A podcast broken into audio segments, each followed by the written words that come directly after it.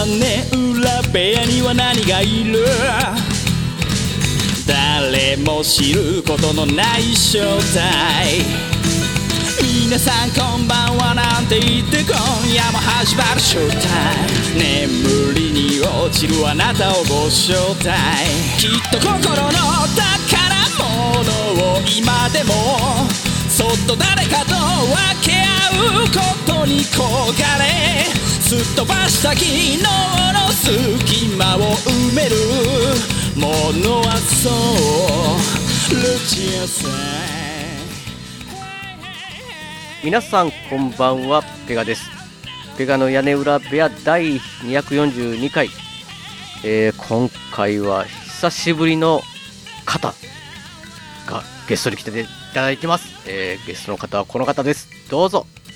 はい、お久しぶりです。大場でございます。大場さんです久しぶりすぎて、むちゃくちゃ久しぶりですよねさっき一応調べたらですね、前回いつお邪魔したかというのをですね、そしたら第209回ですね。なんかあまり回数は少ないんででもなんかこうそんなに経ってないような気もしますけど、は配信されたのが2019年の10月ですね。そういうとだいぶ前ですよねあの能形映画祭そうですね。過去4回能形映画祭で、えーお邪魔させていただきまして、まあ、はいちなみに第1回が、えー2016年の10月ですね。マジですごいですいやね、この 全然覚えてないですよ。いやこれ自分がまだ自分のポッドキャストとか始めるはるか前で初めてスカイプを使って初めて自分の声がポッドキャストに載ったというのがこのペガの屋根裏部屋だったと。あそうだそう貴貴重じゃないです貴重ですよ。で さっきあのちょっとこれを聞いたらですね音源を。うん、うわーっと思っちゃいました。かえーそうなんですか？いや今でも下手だけどもっと下手だしいえいえ。あのガチガチに緊張して。あまあ緊張はねそう初めての録音とかだったら。だからあの収録が終わった後も本当に背中汗びっしょりかいてたのは覚えてるんですよ。もう本当にめちゃくちゃ緊張して。いや確かになんかこう単純に大場さん個人でというよりもやっぱこうなんか能形映画採用そうなんですね。背負背負ってるぐらいのね背負ってるっていうかなんかこう代表してみたいな感じのとこがありましたんでそうですね。だから余計にって感じありますよね。はい雑談じゃなくてそのいわゆるちゃんと宣伝をしないといけないので、あの時はきちんと今年はこういう映画を上映しますとかこう原稿を作ってですねセールスポイント。うん。なんか一生懸命やった記憶がありますね。いや、まあ、能形映画祭自体がね、ここ数年ね、ちょっと難しいということで、そうですね。こう、大場さんのね、出てくるタイムが能形映画祭のイメージあったじゃないですか、こう。そそうなんですかね、ま 毎年、まあまあ毎年能形映画祭のそうですね毎年。人みたいな感じで。結局4年連続出させていただいて、で、うん。ペガさん自身もね、能形までき2回来ていただいて、映画祭にね、あの、参加していただいたという、もうこれもありがたいことでですね。うん。いや、いやこ、こちらこそなんか貴重な体験をね、させていただいたっていう。ねえ関西から夜行バスに乗ってという、あのエピソードの回めちゃくちゃ笑いましたけど、いや、そうなんですか。だって、能形にたどり着くだけで1回分丸々語った時がありましたよね。確かにね。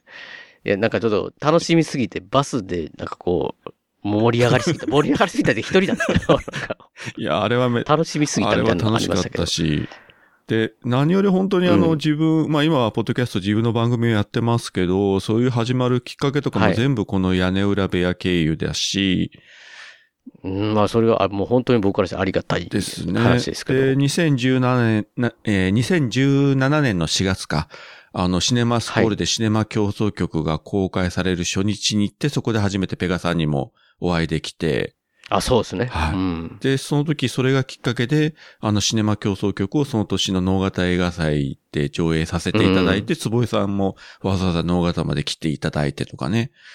いろいろあって、もう全部この屋根裏部屋を聞くようになってから、あの、大げさに言うとやっぱり人生ちょっと変わりましたのでいですね。やいやいやいやいや、それ、それ悪い、悪い方に勝ってないですか？だ、だ、大丈夫です全かだから、あの、これも忘忘れられないのが、その初めてシネマスコーレでペガさんにお会いした日の夜に、二人でね、はい。ずっとあの、シネマスコーレの前で立ち話して終わってあ、終わった後も、で、はいはい。気がついたらもうなんか知シャッター閉まってて、シネマスコールも明かり消えてて、もうなんか午前、帰りますよ、みたいな。でも午前 そう0時ぐらいになって、周りももう誰も当然いなくて、うん。そずっとね、喋って、まあ、次ね、いつお会いできるかもわかんないしということでずっと夜中まで喋って、で、自分は歩いて数分のところのビジネスホテルに泊まればよかったんだけど、ペガさんその日また車運転してね、大阪まで帰る。夜中の0時から。あ、申し訳ない。でも、いえいえ。本当お会いできてよかったです。最後、固く握手してね、別れて。うん。いや、まあ僕も、その、いね、貴重な時間なんで、そうですねもう全然と思いますたらね、翌月またシネマスコールで会ったというね。うん、す、すぐあった、会いましたね。会いましたよね、あの時。あの握手は何だったんだとね、うん思うぐらい。でも本当にね、ペガさんとも名古屋と能形でお会いできて、で、こうやって呼んでいただいて、本当にあの、うんありがたい限りでございます。いえ。いや、だからね、まあ、屋根裏部屋リスナーの方からすると、能形映画祭は今、どう、どんな感じなのかっていうのがあると思うんですよ。全然触れ、触れてないんでね。そうですね。あのーうんまあ、2013年から始まって、2019年まで7回ですか、毎年、まあ、夏から秋にかけてやってたんですが、えーはいまあ、2020年以降、これはもう、あの、他の映画祭もそういうところ多かったんですけど、うんやっぱりコロナの影響で、そうですね。はい。で、特に、うん。あの、ペガさんもご存知の通り、能形映画祭って、その商店街の空き店舗とか使った、要するに会場自体が非常に狭い、はい。もうミニシアターどころではないぐらい狭いところを使ってるので、もう3密しかないような場所なので、とてもそのコロナ禍ではできないと。で、うんまあ2020年諦めて、で、21年はできるかなというふうな話をしてたんですが、やっぱり結構波があったりして諦めて、うん。今年はやりたいねって話をうん。先日もちらっとしたんですけどね、うちうちで。うんまあ、ただちょっと状況がね、今もこの状況なんてうん何とも言えないんで、まあ、かといってちょっとオンラインでやるようなあれでもないし、まあ、いろいろそうですね。ね、確かにね。まあ、できなくはないんでしょうけど、やっぱりちょっとコスト的なこととか、まあ、うんそもそもがあの、能形という地方都市のこう、町おこしから始まった企画なので、ううんんうんうんオンラインでやってしまうのもちょっと違うでしょうし、そうですね。ねえ、だから、いつかね、あの別に正式に終了というあれになったわけじゃないんですけども、いつか再開できたらいいなと思ってるんですけども、正直本当に先が見えないです。なるほどね。はいそういう状態なんだね。まあまあまあ、それはもう、うん屋根村部屋切られる方も、まあまあ、きっと、いつか復活していただけるんではないかと、期待して待ってるとは思うんですけど。皆さん、あの、覚えてらっしゃるんですかね？能形が最初と。覚えてないんですか？あの、いや、リスナーの皆様方どうなんでしょうか？いや、覚えてると思いますよ。一人か二人ぐらいは覚えていただいいや、そいやそんなことないと思いますよ。いや、だから、動画大会祭もどうしてもそういうコロナとかのね、影響できなくて、だ、いつ大場さんをそしたら呼ぶんだと。はい。ペガはいつ呼ぶんだってはい。思ってる方もいてたと思うんですよ。一人ぐらいいらっしゃいましたかね いや、いや、僕もタイミングをね、伺ってたわけなんですけど、はいただね、僕最近映画なんですけど、はい。マーベルのね、あの、なん、なんちったんですか、あの、えー、ママーベルシネマティックユニバースって言ったんですかそうですね。まあ通称 MCU って言ってますけど。そうそうそうそう。そういう、まあ、その、まあ、いわゆるアベンジャーズを中心としたようはない作品を、なんか、アイアンマン2ぐらいまで見て、もうあとは僕時代に乗り遅れてたんですよ、ずっと。はいはい。もうついていけないって思ってたんですけど、まあ、それもこのコロナ禍の影響で家にいる時間が長くなって、はい。これはちょっとシリーズ見ていこうかと。はい。で、一作品一作品、別にその、なんかこう、マラソンじゃないですけど、全部見てやれよ、見見てやろうと思うとすごいしんどいと思っうんうんてたんですけど、一作品一作品見ていくと、まあ、これが面白くて逆に次見たい次見たいみたいになっててね。で、最終エンドゲームを見て、まあもう今ではもうこう、ロキとか、ホークアイとか、あの、あの辺、ブラックウィドウとかもう、あの辺も全部、エターナルズとか見たぐらいまで行って、こう、エンドゲームのあたりだったかななんかすごい良かったみたいなツイートしてたらね、大場さんがはい。いい反応していただいて、これしかないと。大場さん、そういえばマーベル好きだったって。まあそうですね。なので、今回は、にわかペガと、まあ、マーベル好き、好きでいいんですよね。まあまあ好きで。すけどね。の、やっぱだからその話をね、したいなと思っはいてお呼びしたんですよ。ありがとうございます。いや、だから、なんかすごいバクッとしま、バクッというか、その、広い、広いんで、どんな今日話になるかわかんないですけど、で、大場さんってその昔から、マーベル、んな、なんていうか、この映画以外のそのコミックとかあんなんも読まれてるとかそういう感じなんですか？いや、実はじ、あの、アメコミ自体はもうほとんど読んだことがなくて、うんうん。そのマーベルのキャラクターも今回のこの MCU、アイアンマンから始まってるんですけれども、うん、それ以前でこのマーベルのキャラクターで知ってるというのは、もう先にあの映画化されてたスパイダーマンですよね。はいはいはい。それとあと、ハルク。うんハルクも MCU が始まる前に、あの映画があって、もっと遡ったら70年代にああの、アメリカのテレビドラマでもあったんですよ。あ、そうなんですか？で、日本だと超人ハルクという、あのーはいはいはいタイトルでやってましたけども、だかうんらこの二人はキャラクターとしては知ってたけど、その他のアイアンマンとかキャプテンアメリカとか、はい。そういうのはこの映画が始まるまでは全然知らなかったですね。あ、そうなんですね。はいだもう映画と、映画とともに。そうです、そうです。あなるほど。だからそんなにコアな、あのーがっつりしたアメコミファンというわけではないし、うん。まあさらに言えばその、それより前にその、まあマーベルともう一つアメコミで言ったその、いわゆる DC コミックスってありますけれども、はい。そちらの方のそのバットマンとかスーパーマンとか、どちらかとやっぱそちら側の方に結構ハマってましたね。まあもちろん今も見てますけれども。そうなんですね。どうしましょう？こ今回だから一応、なんていうんですかね、まあ、どんな話に飛んでいくかわかんないですけど、はいはい。うん基本的にネタバレ、ありでいいんじゃないでしょうか。あありじゃないとわ、わ、わけわからんなになりそうなんで、基本的にネタバレあると思っはいて、聞いていただきたいなと思うんですけど、ど、お、ど、まあ最初の取っかかりのところから行きましょうかね。でうんその一作目のアイアンマンって、えっ、と、公開が2008年。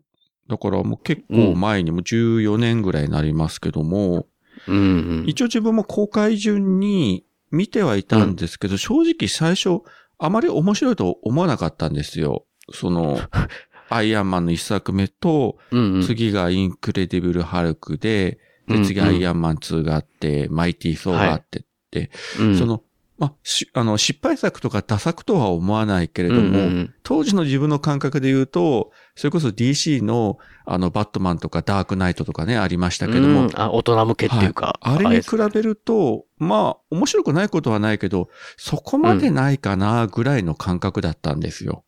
当時は。うんうん。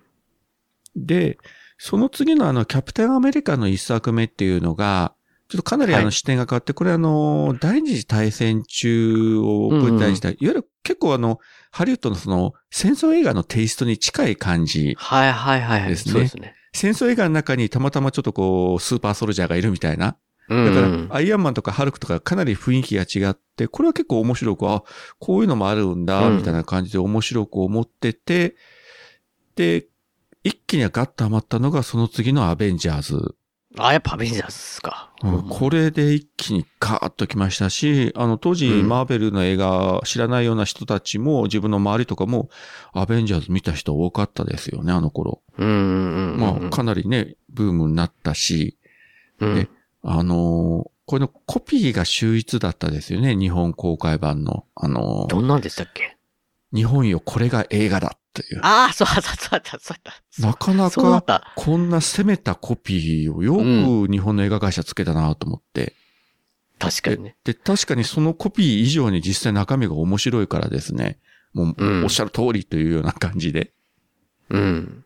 今までなかったですよね。そのアメリカの映画もそうですけど、こう単独主演をやってた何人もの主人公たちが一堂に会してとかいうのは、それまでない話で、まあ、うん。日本だったらその仮面ライダーとかスーパー戦隊とかではまあ似たような感じはありますけど、うんそれも規模も違うしね、あの対象がかなりお子様とか、まあ特撮マニア向けで、ね、うん。そんな日本中大ヒットするような愛じゃないんですけども、うん。本気であの、ハリウッド映画がやったらこんなんなるんだ、みたいな感じで。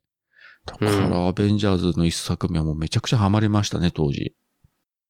いやー、やっぱり熱、熱いですよね。あれみんな集まって、こう、え、え、エンジンじゃないですけど、そうね、あのこクライマックスの。なかなか背中向けて、こう、もう、あれだけであの音楽が流れてくると、もう、熱くなるっていうか。だから、あの、ある意味展開もベタな展開ですよね。バラバラだったヒーローたちが最初はね、喧嘩ばっかりしてたけども、うん。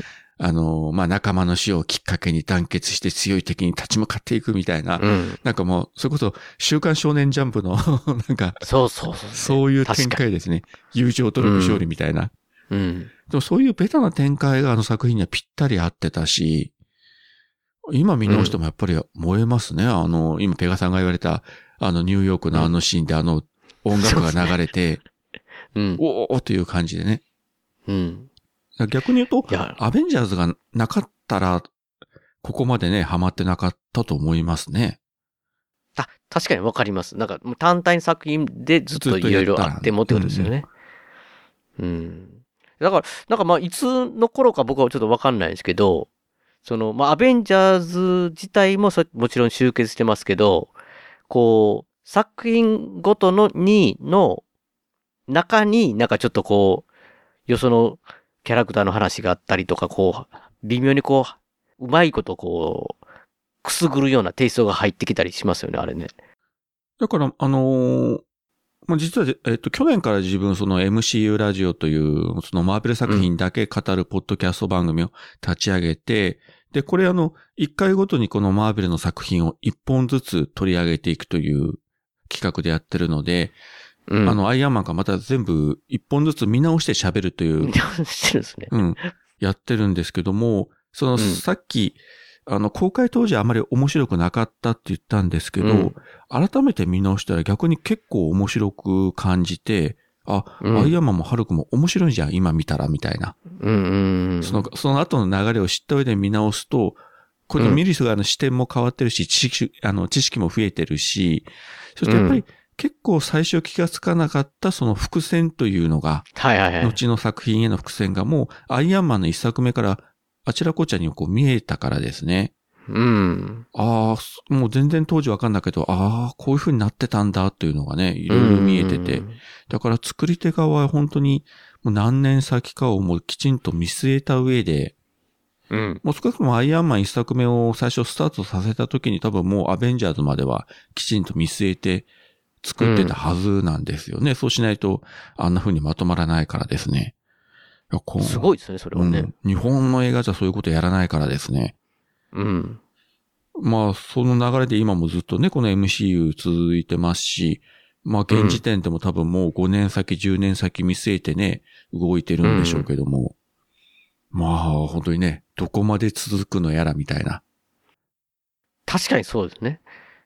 やっぱりそうなってくると、こう、なんていうんですかね、アニメじゃない限りはい、人間が演じて、ね、俳優さんが演じてるんで、やっぱり、こう、あれだけの作品を、ずっと連続で、まあ、連続で出してますけど、それでもやっぱり年月経つじゃないですか、どうしても。はいはい。だからやっぱりこう、アイアンマン、ね、ロバート・ダウニー・ジュニアとか、まあ、キャプテン・アメリカとか、こう、卒業していくのがね、なんかこう、寂しいような、またそれでまた新しい血が入ってみたいな感じで、次のアアベンジャーどうなんだろうね。そう、ある意味、本当今ペガさんおっしゃったように、それが自然ですよね。やっぱり10年やれば、ね、生身の俳優だっていくら頑張ってやっぱ老けていくわけだし、うんうんいくらなんでもね、60になって70になって、ロバート・ダウニー・ジュニアがまだアイアンマンスーツを着て戦うってのは、そらいくらなんでも無理だろうみたいなうん。うん。感じなので、ああいう感じでね、その引退とか、まあうん亡くなったとかね、作品内でやってこう、外れていくっていうのは寂しいけれども、ある意味もうリアルだし、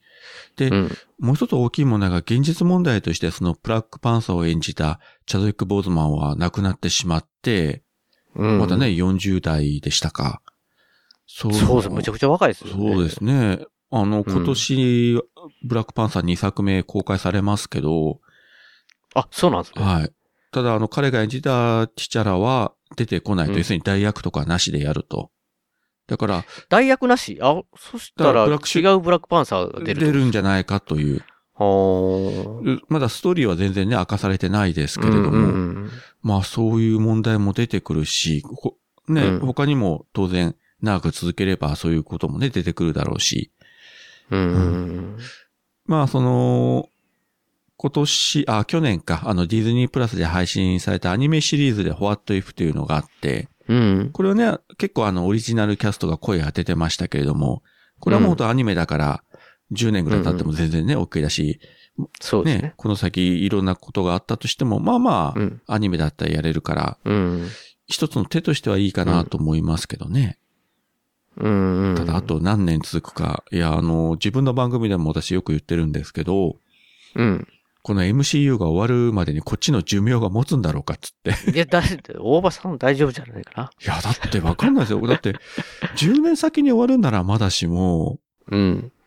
あその原作のアメコミ自体はずっとやってますからね、ネタはうん限りなく出てくるんで、そもそも最終回っていうのがあるのかどうかもよくわかんないし。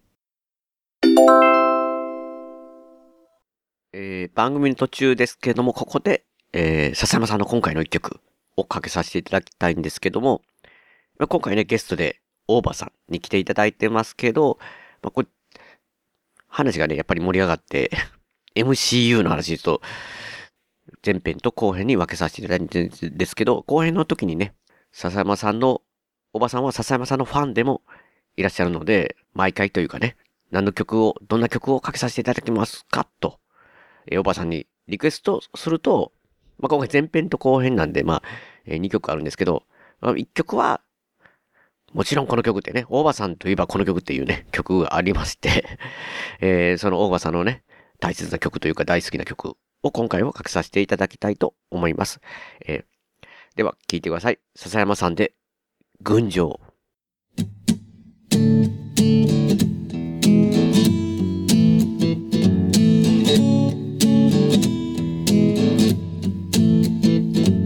憧れた数の諦めを見せつける街の冷めた面何気なく続いてく毎日に憧れた僕はまたさよならを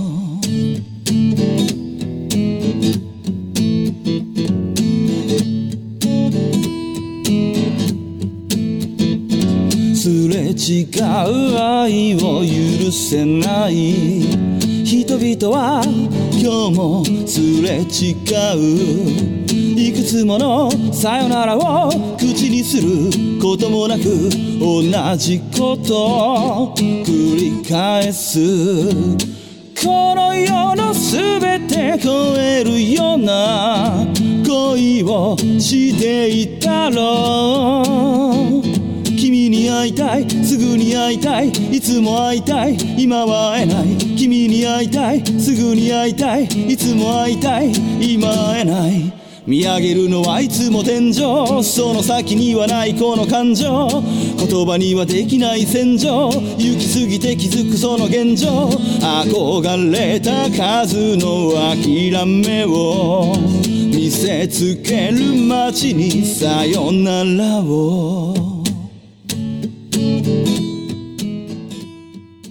すごいなと思うのが、その一元さんみたいな人でも普通に楽しめるように、それこそアイアンマンじゃないですけど、さっき言ってたみたいな。はい今の新しい、えーそのマーベルのやつでも、多分初めて見た人でも楽しめると思うんですよね。で、まあ、ファンの方とか今まで見てた方とかは、またよりすごい楽しめるような、こう、散りばめられてるバランスっていうか、それがなんか、いつもすごいなって思うっていうか、ですね。だから、あの、まあ、連続性を持って、やっぱり前の作品を見た方がいいですよという作品もあれば、まあ、割とこう単体で、いきなりこれ見ても楽しめます。例えば、ガーディアンズ・オブ・ギャラクシうん。ーは一作目なんかはその前の作品と全くつながりがないんで、単体で楽しめるし、まあ、去年公開されたシャンチーとかエターナルズもうん結構もう独立してるので、うん。うん。まあ多分初めて見た人でもこう楽しめると。うん。いろいろね、パターンがあるし、こう、結構コメディタッチのものもあれば、ドシリアスな話もあるし、いや、そ、そうそう、それも本当にすごいなって思いますよ。なんかこう、な、なんていうんですかね、その、一応ひ、一応っていうか、ヒーローもんの題材を使って、なんかいろんなこと仕掛けてくるなって、なんかこういろんなパターンが。ビジョンワンタンなんか、最初、一体何ってずっとなりましたあ、あの、ワンダービジョンね。ドラマの。あ、ワンダービジョンでしたっけ？ワンダービジョン。あれは、本当にドラマシリーズというものをうまくこう活かした。だから本当にあの、アメリカの50年代のテレビドラマ、うんいわゆるシットコムとか言われた、うんうん。しかもモノクロで、それから始めていって、でも、そのモノクロのテレビドラマ自体という設定がちゃんと、実は、あうんの、伏線として活かされているという。なぜそういうのが出てきたかっていうのが、あの、最終から、最終はあの、1回前ぐらいで、ね、あの、明かされましたけども。うん。うん。いや、だから、最初のママーベルのタイトルのデンデレデレデデンデレデレデっていうのがなかったら、多分僕、あれこれ見間違って、そうそうそうあれ選び間違ってからってしばらく多分思うぐらい別のものを見てる感じですからね、あれ。かなり特殊な作りでしたよね。で、うん。1話、2話、なんかもう完全にそういうテレビの中の話という設定。で、終わりますもんね。だから、え、え、何これ、なん、なんなパラレルワールド？みたいな、なんかこう、なんかもう、間違ったもの見たんかなってなんか思うような。そしたらその3話でいきなりその外側の話が始まると、そのテレビドラマの中の。一気に視点が変わって、でうん。懐かしいキャラクターとかが再登場してきて、あれ、あの人とか、この人みたいな。うん。いやー、あのーまあ、マイティーソーのシシリーズに出てきたあの、ダーシーというね、うん。あのー女性とか、あと、アンドマン、えーアントマンワスプに出てきたあの、超捜査官とか、うん。いいキャラですよね、両方とも。それとあの、キャプテンマーベルに出てきた、まあ、当時はおんうん小学生ぐらいだった子供なの、モニカ・ランボーというのがうん成長して出てくるとか、うん。そういうのがこのワンダとビジョンの話の中に絡んでくるというのを見たときに、ううんわ、すげえすげえすげえみたいな感じでもう大騒ぎでしたよ。うん。しかも、もう見るたびにね、僕、うんその、ランボーもそうですけど、なんか、みんな超人になっていったりとかすするから、ちょっとなんか、どえ、いっぱいいっぱいいっぱいになりすぎてどうなってんの？みたいな感じに。まあそうです。だからまあ、片や普通、あくまで普通の人間という人もいれば、う。うんん。その今言ったように超人というかね、スーパーヒーローになっていく人もいるし、まあスーパーヒーローになりたいっていうね、キャラクター。例えばあの、この前やったホークアイに出てきたケイトとかもそうね、あの、うんうん。スーパーヒーローになりたいって言って、ホークアイについていくみたいな、そういう人たちもいるし、いろいろあって面白いですよね。そうですね。まあ、ホークアイ、まあなんかこう、ね、ししなんかちょっとし師弟関係みたいな感じの話もあったし、その、あれ、な、なんでしたっけ、ウィンターソルジャーとファルコンのやつだああ、ったじゃないですかファルコンウィンターソルジャー。さあ、あれなんかは、なんかちょっとまあ差別とか結構し、結構深刻、深刻というかシリアスな感じのあれ、ドラマだったりとか。あれをよくやりましたね。要は、はっきりね、うん劇中でも言ってましたけど、その、黒人がキャプテンアメリカという称号を引き継ぐことにどれだけ、うん。あのー、反発を食らうのかというのをね、うん。なかなかこういうことを取り上げられないですよね。うん。でも多分、それがアメリカにおいては多分本音だろうなという部分で、我々日本人にやっぱわからない部分で、うん。単純にキャプテンから盾をもらった、それでキャプテンアメリカになれるわけじゃないよというね。そう。いや、だから結構、そういう、なんか、スストレートな、こう、シリアスなんがあると思ったら、もう、めっちゃ SF というか、ロキはいはい。ドラマの、す、なんかすごいなって、なんか、なんかもう、ロキ、僕最初びっくりしたのが、なんかロキって、あの、アベンジャーズのあの、エエンドゲームの、ロキがなんかその、インフィニティストーンのなんか一つをこう、持ってピュって消えた続きの話じゃないですか。そうですね。別の時間軸のロキで。で、それ、それをも持ってるわけじゃないですか、インフィニティストーンで。もう 僕らからこうずっと見てたから、インフィニティストーンの凄さをすごい知ってるわけじゃないですかね、指パッチンの。はいはい。だからそれを持ってて、なんかその、なんか変なとこ捕まって、えっと、普 TV 通、のなんか、TVA ですかね。そう、つか、捕まって、そこのなんかこう、また自分員みたいな人に、はい。パッて取り上げられて、ああ、それすごい大事なやつだからって言ったら、引き出しみたいにいっぱい入ってるから、みたいな感じで。ただの、ただの石という。そう、扱いが。雑ですね、というね。そうそうそう。いや、文鎮使ってるやつもおるよ、とか言って。いや、なんかそれなんか、ええって、もうその時点でなんか、頭ガン打った、打ったみたいな、こう今までの、あれがそんな扱いになる世界って一体何？みたいな感じになって。いや、あれもどっとすごくなっていく話で。頭ちょっと混乱しましたけど、あれは。まあ、結局、これも物語の外側からその時間の流れを管理して、時間の分岐が生じて、別にパラレルワードができたらそれを消していくみたいなね。うんそうですね。いや、だから、全部テイストがすごい違くて、全部面白いって僕からしたらこう、どんだけすごいんだって、っていう。だからこれが逆に言うとさ、なかなかあのーこれから見ようと思う人にやっぱりハードルが高くなる部分もあって、まあ、ある程度こう見てきたらそういうとこを楽しめるんですけども、ううんん特にあのーそのディズニープラスでややってるドラマシリーズっていうのは、それまでの映画を見ていた人がやっぱ前提になってるんで、確かに、それですね、ああくまでその映画の続編の立ち位置でやってるんで、いきなりうんそのワンダービジョンとか、ファルコンウィンターソルジャーとか、ロキとかポンといきなり見ても映画一本も見てなかったら何が何やらわからないというね、そういう話なんで、うんうんそこの部分のやっぱりあれが難しいですよね。まあ作ってる方も十分わかってるでしょうけどね。確かにその、さじ加減がね、もうそ、もうそ、それこそなんか、まあ、言い方悪かったら、うちはネタみたいになってきたら、こう、全然もう新しい新規がもう入れませんっていう感じになってくるんで、あだからあのよくあるのが、そのポッドキャストでも、うちはネタばっかりやってると、リスナーさんから、えー逃げられてしまうっていう話がね、よくありますけれども。確確かに中の人は濃い話になればなるほど、すっごい楽しいねそうそうそう。でしょうけどっていう、新しい動画聞くと、ちんぷんかんぷんすぎるみたいな感じになってしまうと、ちょっと辛いですもんね。かといって、じゃあ、うちはネタを一切排除したらいいのかって言ったら、それはまたちょっと違うだろうし、そこのあのバランス取るっていうのはやっぱ難しいですよね。まあ、どんな世界でもそうでしょうけれども。うん。いや、今思い出したんですけど、はいアイアンマン2ぐらい止まったんじゃなくて、アベンジャーズまでは見たんですよ、多分。はいはいちょっと遅れながらはいも当時。でもそこでお腹いっぱいになったんですよね、うんうんうんうんもうなんかこう。うん。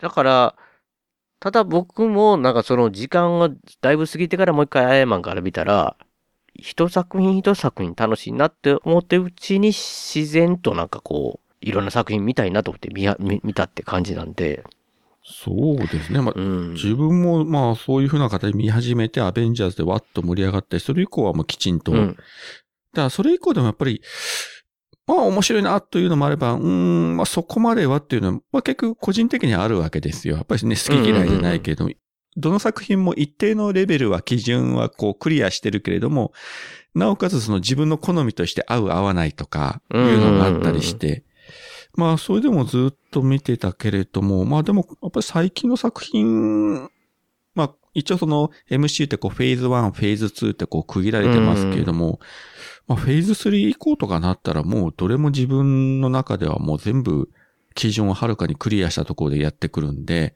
もう毎回めちゃくちゃ楽しいという感じですね、今は。それってもうすごいですよね。だ、だってもう最初からみんな期待してて、見て、やっぱ期待通りぐらいまで行くっていうのは、凄まじいような気がしますけどね。そうでそれと、今このネットがあるので、結構そのネタバレ的なところがもう公開前からいろんな情報が流れるじゃないですか。まあ、うん。本当の情報とこのいわゆるフェイクもひっくるめて、うん。えー最近で言えばそのスパイダーマンノーウェイホームのいろんな情報っていうのは公開前にネット流れてて、うん。まあ、蓋開けてみたら間違いもあったし、当たってるのもあったわけなんですけれども、そういうところを踏まえた上で、あの、作っていく人たちは、ね、アイデアを絞り出していくっていうのは、そら大変だろうなと思いますよね。うん。だからあ、の、ノーウェイホームで、あの、まあ、過去のね、スパイダーマンたちが出るっていうの、この情報は結構嘘か誠か、かなり前からネット上流れてて、いや、そんなことはないですよとか、出演者はね、否定してたけども、まあ実際はね、出てきたわけだけれども、うん。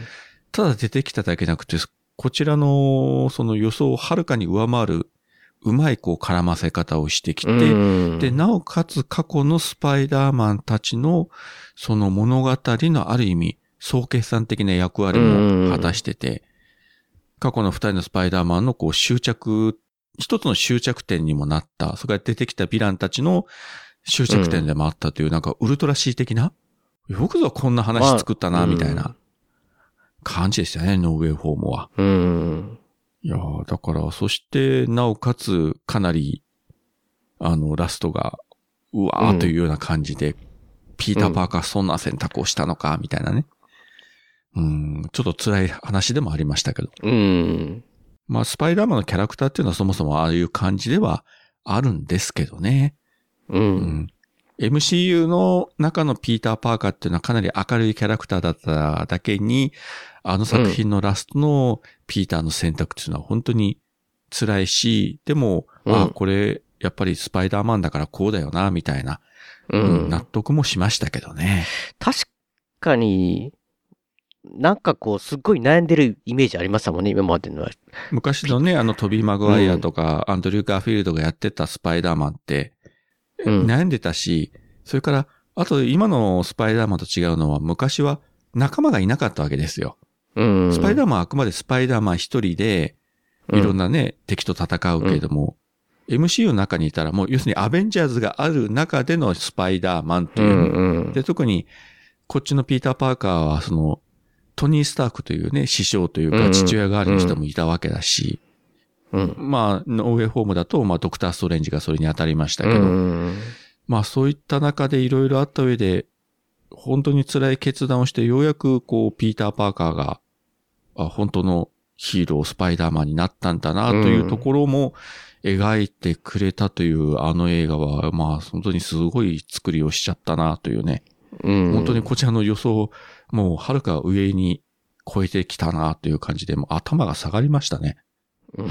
本当に、よくぞこんなシナリオ作ったな、と思って。うん。確かにそうだよね。いや、そそしたら、大場さんはは、どの作品が好きですかって言われたら、どれを選ぶんですか？難しいですね。なんかその日の気分でも、あれだし、気分によって変わる。変わるところもあるしう、ん。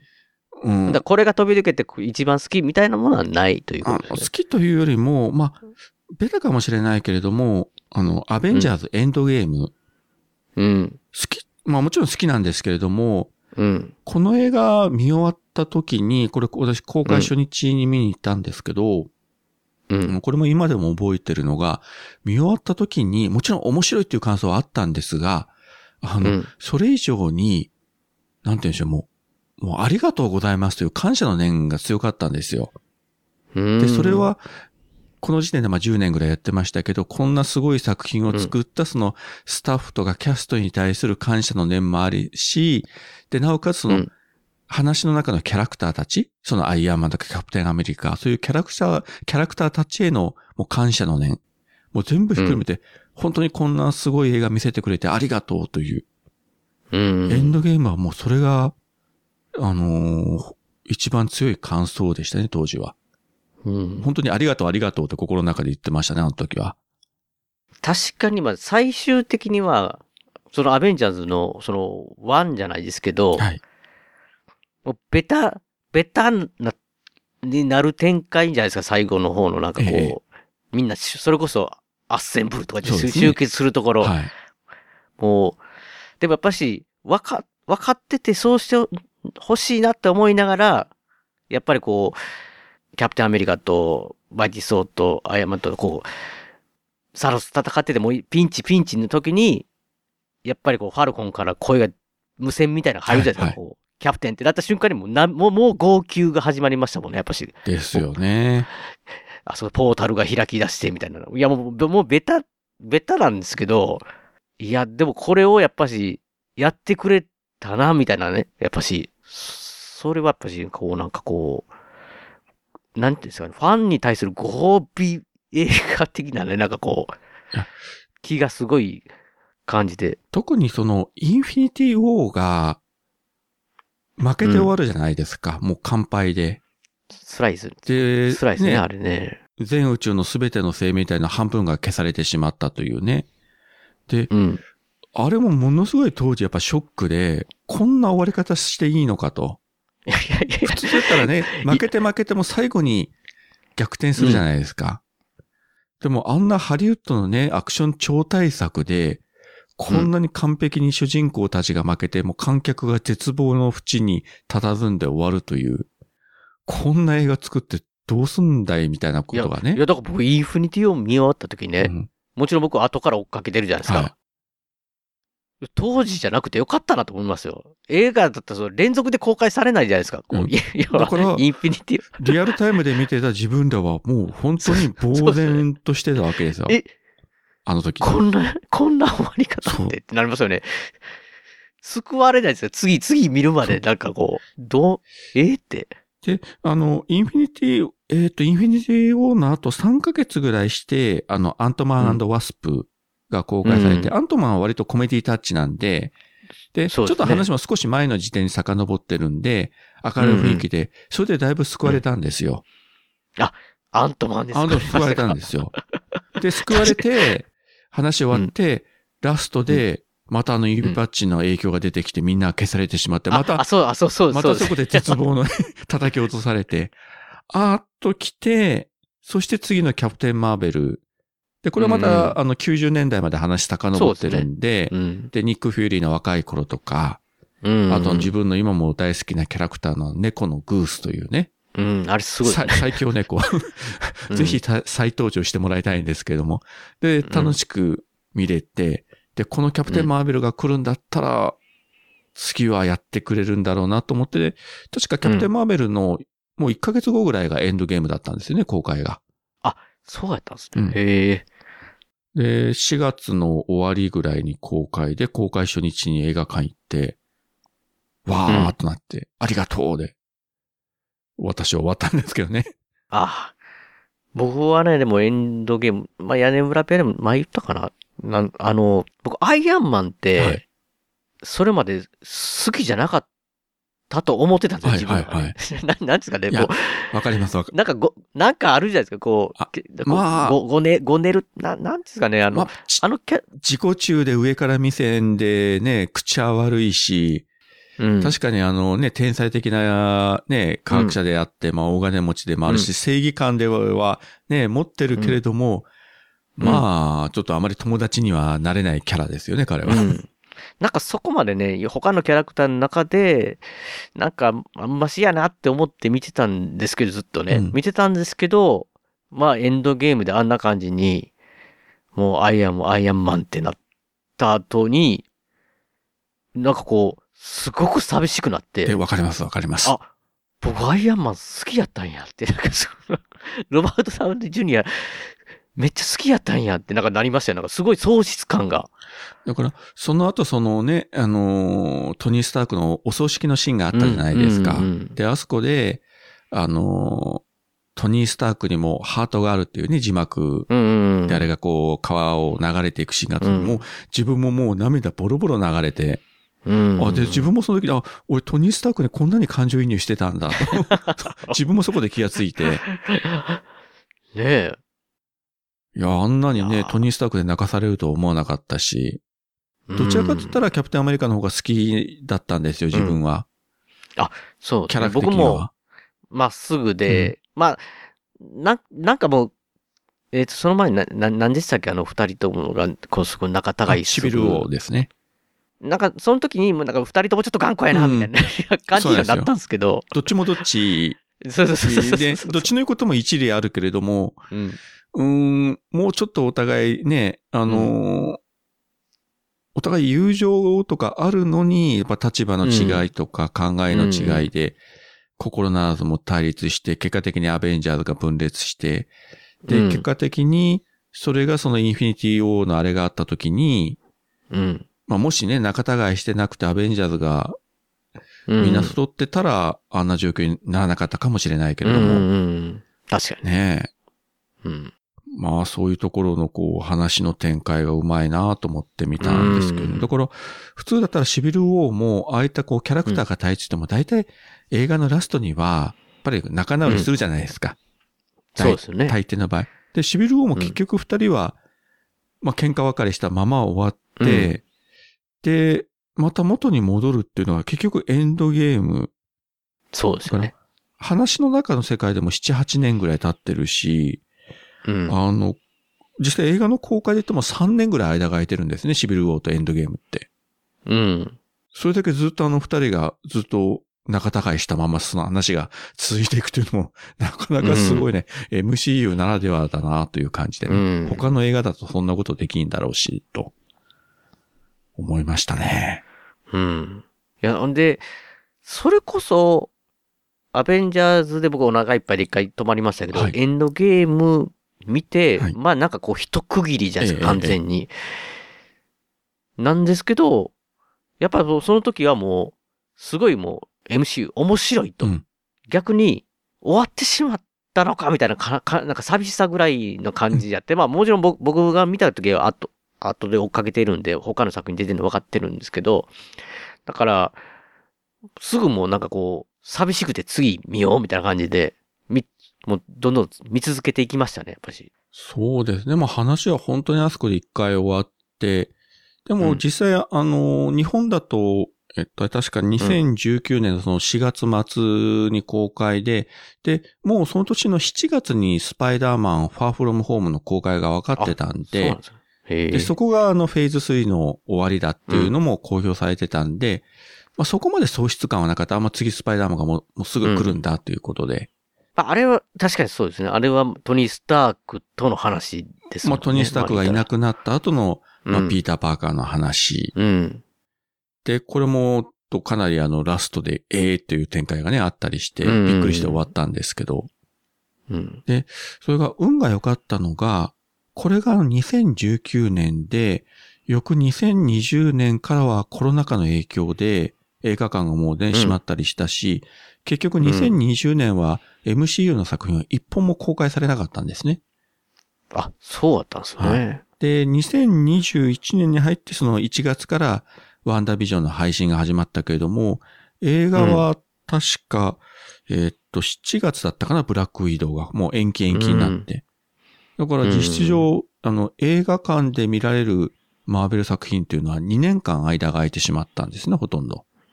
うーん。だからこれもしコロナがもうちょっとずれているとかあって、例えば、インフィニティ・ウォーを見て、エンドゲームの間が2年も3年ももし空いてしまってたらと思うと、いや、それは耐えきらなかった。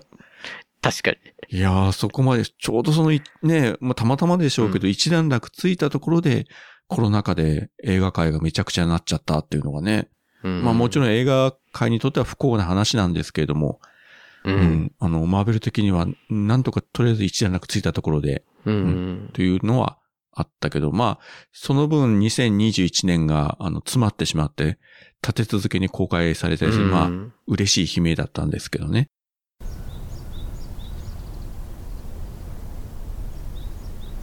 遠く離れてしまえば理由を重ねてしまえば。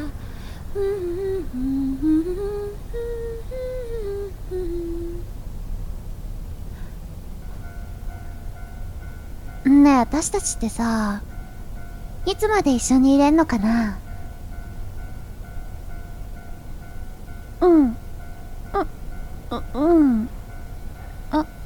ああいやそういう意味じゃなくてうん。うん。私もそうだといいなって。うん。そう。これからもずっと一緒だよね。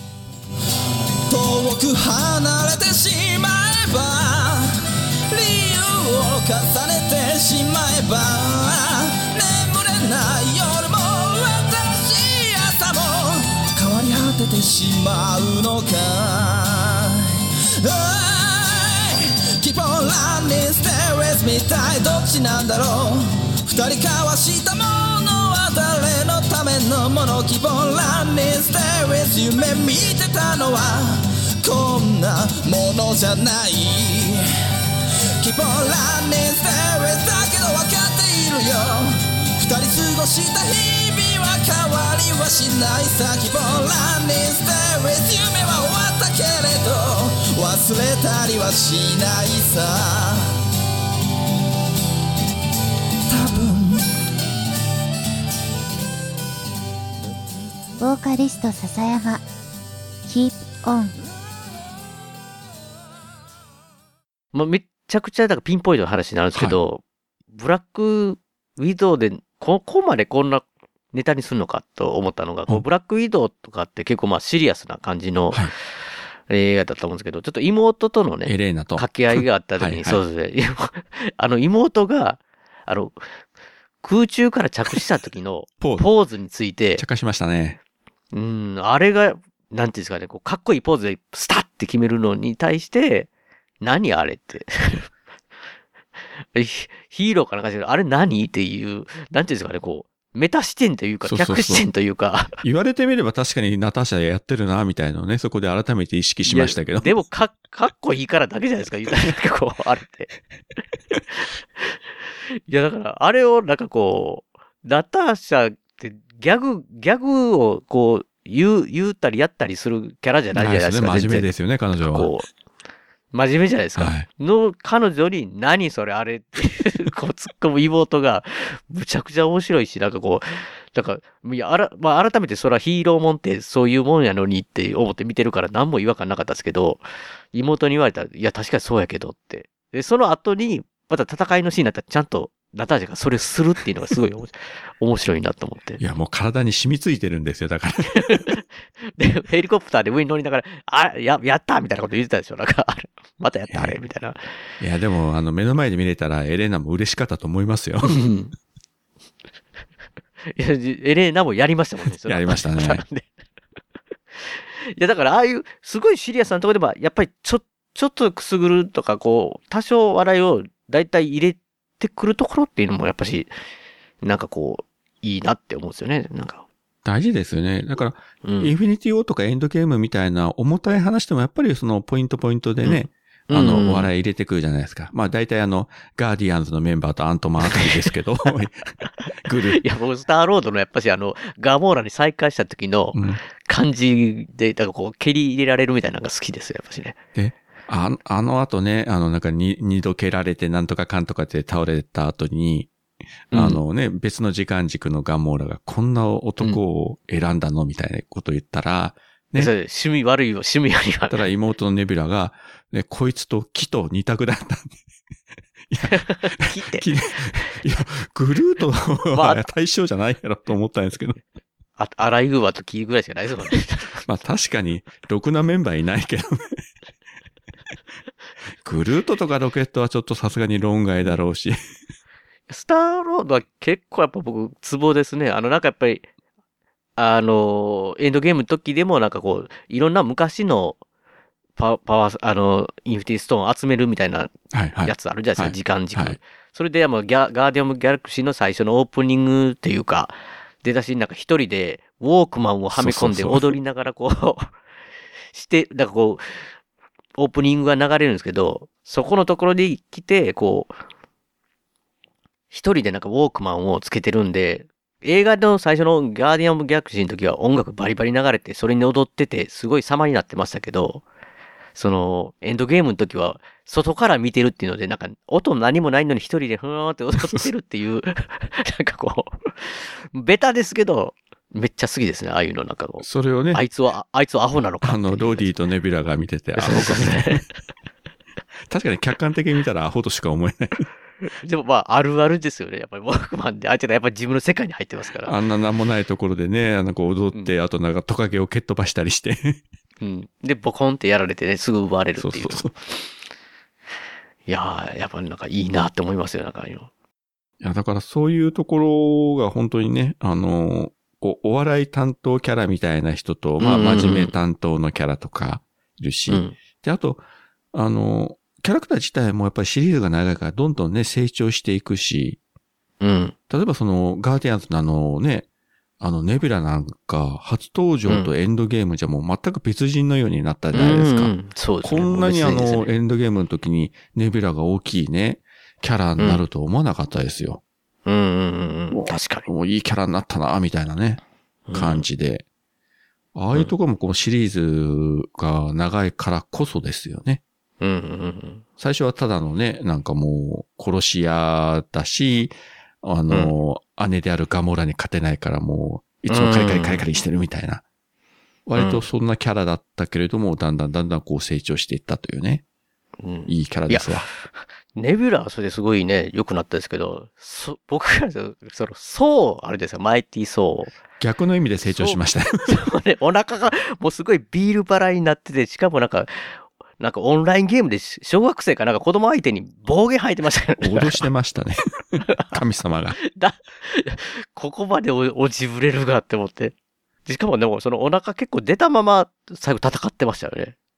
大丈夫なのかと思ってたんですけど。あれあの、メイキング見たら、実際あの、お腹にこう、特殊メイクであの、お腹のあれをこうね、肉襦袢みたいなのをくっつけてこうやってるんですけど、うううんその姿がものすごく間抜けだったんですよ。そうですよね。なんか、ポコンって出てる感じでね。それでも強かったんですけどね。いや、まあそうも、えーっと、今年あるのかな ?4 作目公開が。あ、そうなんですか、うん、あのーラブサンダーという作品が。まあそこではちゃんとお腹は引っ込んでるみたいなんで。僕、僕が知ってる最後はその、エンドゲームかなんか忘れましたけど、あなんか、アスガル、アスガーディアンギャラクシーでそうですねよくわからんこと言って、言ってなんか、あのガーディアンギャラクシーの人たちと一緒になんか、船乗ってどっか行ってるままが最後だった気結。局、その続きになるので、あの、ガーディアンズのメンバーも出るみたいですね、次のソーには。マジですか、うんめっちゃ楽しそうじゃないですか。メンバーあったら。そしてあの、しばらく出番がなかったあの、ソーの恋人役のジェーンが復活してくるという。え？ナタリあ、ナタリー・ポートマンが。はい。ナタリーポートは僕、あれはなんかこう、大人の事情で出なくなってったのかなって勝手にいやいや、思ってたんですけど自分も思っ。てたんですけど、今度また復活してきて、しかマジですか？も、なんかすごい重要な役割を担うという話で。ええそれ楽しみですね。今のところアメリカでは今年の7月公開だったかな。まあ、またね、コロナの影響でずれるかもしれませんけど。うん。うんだから一応年内は、あの、ドクター・ストレンジと、ソーと、ブラックパンサー、あと3作は公開予定で今のところなってますようね。ーん。どれも楽しみやもうすぐ来ますよ、次は。もう5月ですからね、ドクター・ストレンジな。がう。ん。いやーじゃあ、大場さん、作品は、はい。まあ、選べないというか、はいはい。その日の気分出てましたけど、キャラクターは、どんなキャラクターが、誰が好きなんですか？うん、さっきちょっと言いましたけど、やっぱり最初いいなと思ったのはやっぱりキャプテンアメリカ。うん。が、ね、まあ、あの、まあ、真面目は超真面目なんですけれども、まあ、考えてみたらね、あの、第二次大戦の1940年代からも、ほうん。ほぼほぼね、タイムトラベルみたいな感じで現代にやってきて、うん。それでも、ね、頑張ってして、まあ、そのアベンジャーズのメンバーの中でも、ね、アイアンマンとかソーとかハルクに比べればかなりパワー落ちるじゃないですか。まあ、超人、そうですね決して打っ。てるとはいえね。うん。飛べないですしね、ねそう全然。飛べないし、別にビームが出せるわけじゃないし、要は肉弾戦とあの盾があるだけで、それでも一歩も退かないしって、あの、エンドゲームのそのサノス軍との戦いの中で、うん。あったじゃないですか、あの、サノスに盾を割られてしまって、ボロボロになって、それでも、あの、大軍相手にこう一人で立ち上がって向かっていこうとする。うん。であれのシーン見ると、やっぱりその、このシリーズの、まあ、一方の主役がアイアンマンだったらもう一方の主役はキャプテンアメリカだなという。確かにね。この二人がやっぱり主人公だなっていうのがよくわかるシーンですよね。あそこがやっぱり、あの、あの一人で立ち向かっていくあのシーンが、あそこがアイアンマンとかソウとかハルクだったら、多分そんなに感動しないんですよ。あそこがキャプテンアメリカだったから、うん。観客がやっぱ感動するんですよ。う。うんん。キャプテンアメリカ、しかもあれですもんね。いわゆる、ソーのハンマー、ついになんか最後持ってましたもんね、普通に、たそれで。あれ、ふで、なんか、伏線がありましたよね。あの、エイジ・オブ・ウルトロンの時に。うん。ちょっとあのみんなでね、あの飲み会の場でこう引っ張る引っ張り合わせ引った時に、あのキャプテンがする時だけなんか微妙に動いたような感じで、層がおっというような表情するんですよね、あの時に。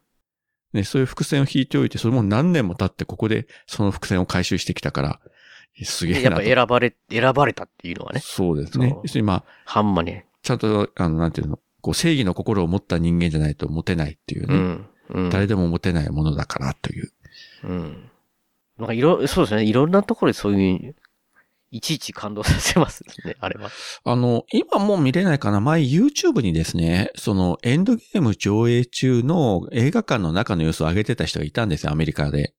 へえ。まあもちろん違法なんでしょうけれども、うん。あんま違法なこと言っちゃいけませんけども、まあ5分ぐらいのやつで、その、今言った、あのーキャプテンが、あの、ハンマー、ムジュルニアを持ち上げて、うんあの、サノスと戦うシーンのところがあって、まあその場内の盛り上がり方がすごかったです。外国はすごそうですね。確かに。もう、もうギャーギャーワーワーですよ。うん。どれだけみんなね、あの、キャプテンがあれを持つことを待ってたんだ、みたいな。うん。それとあとその、その後、全員みんなが帰ってきたの、アッセンブルする時の、アッセンブルは、もう、さ、サブイボですよね、本当に。もう場内をお祭り騒ぎですよ。本当に。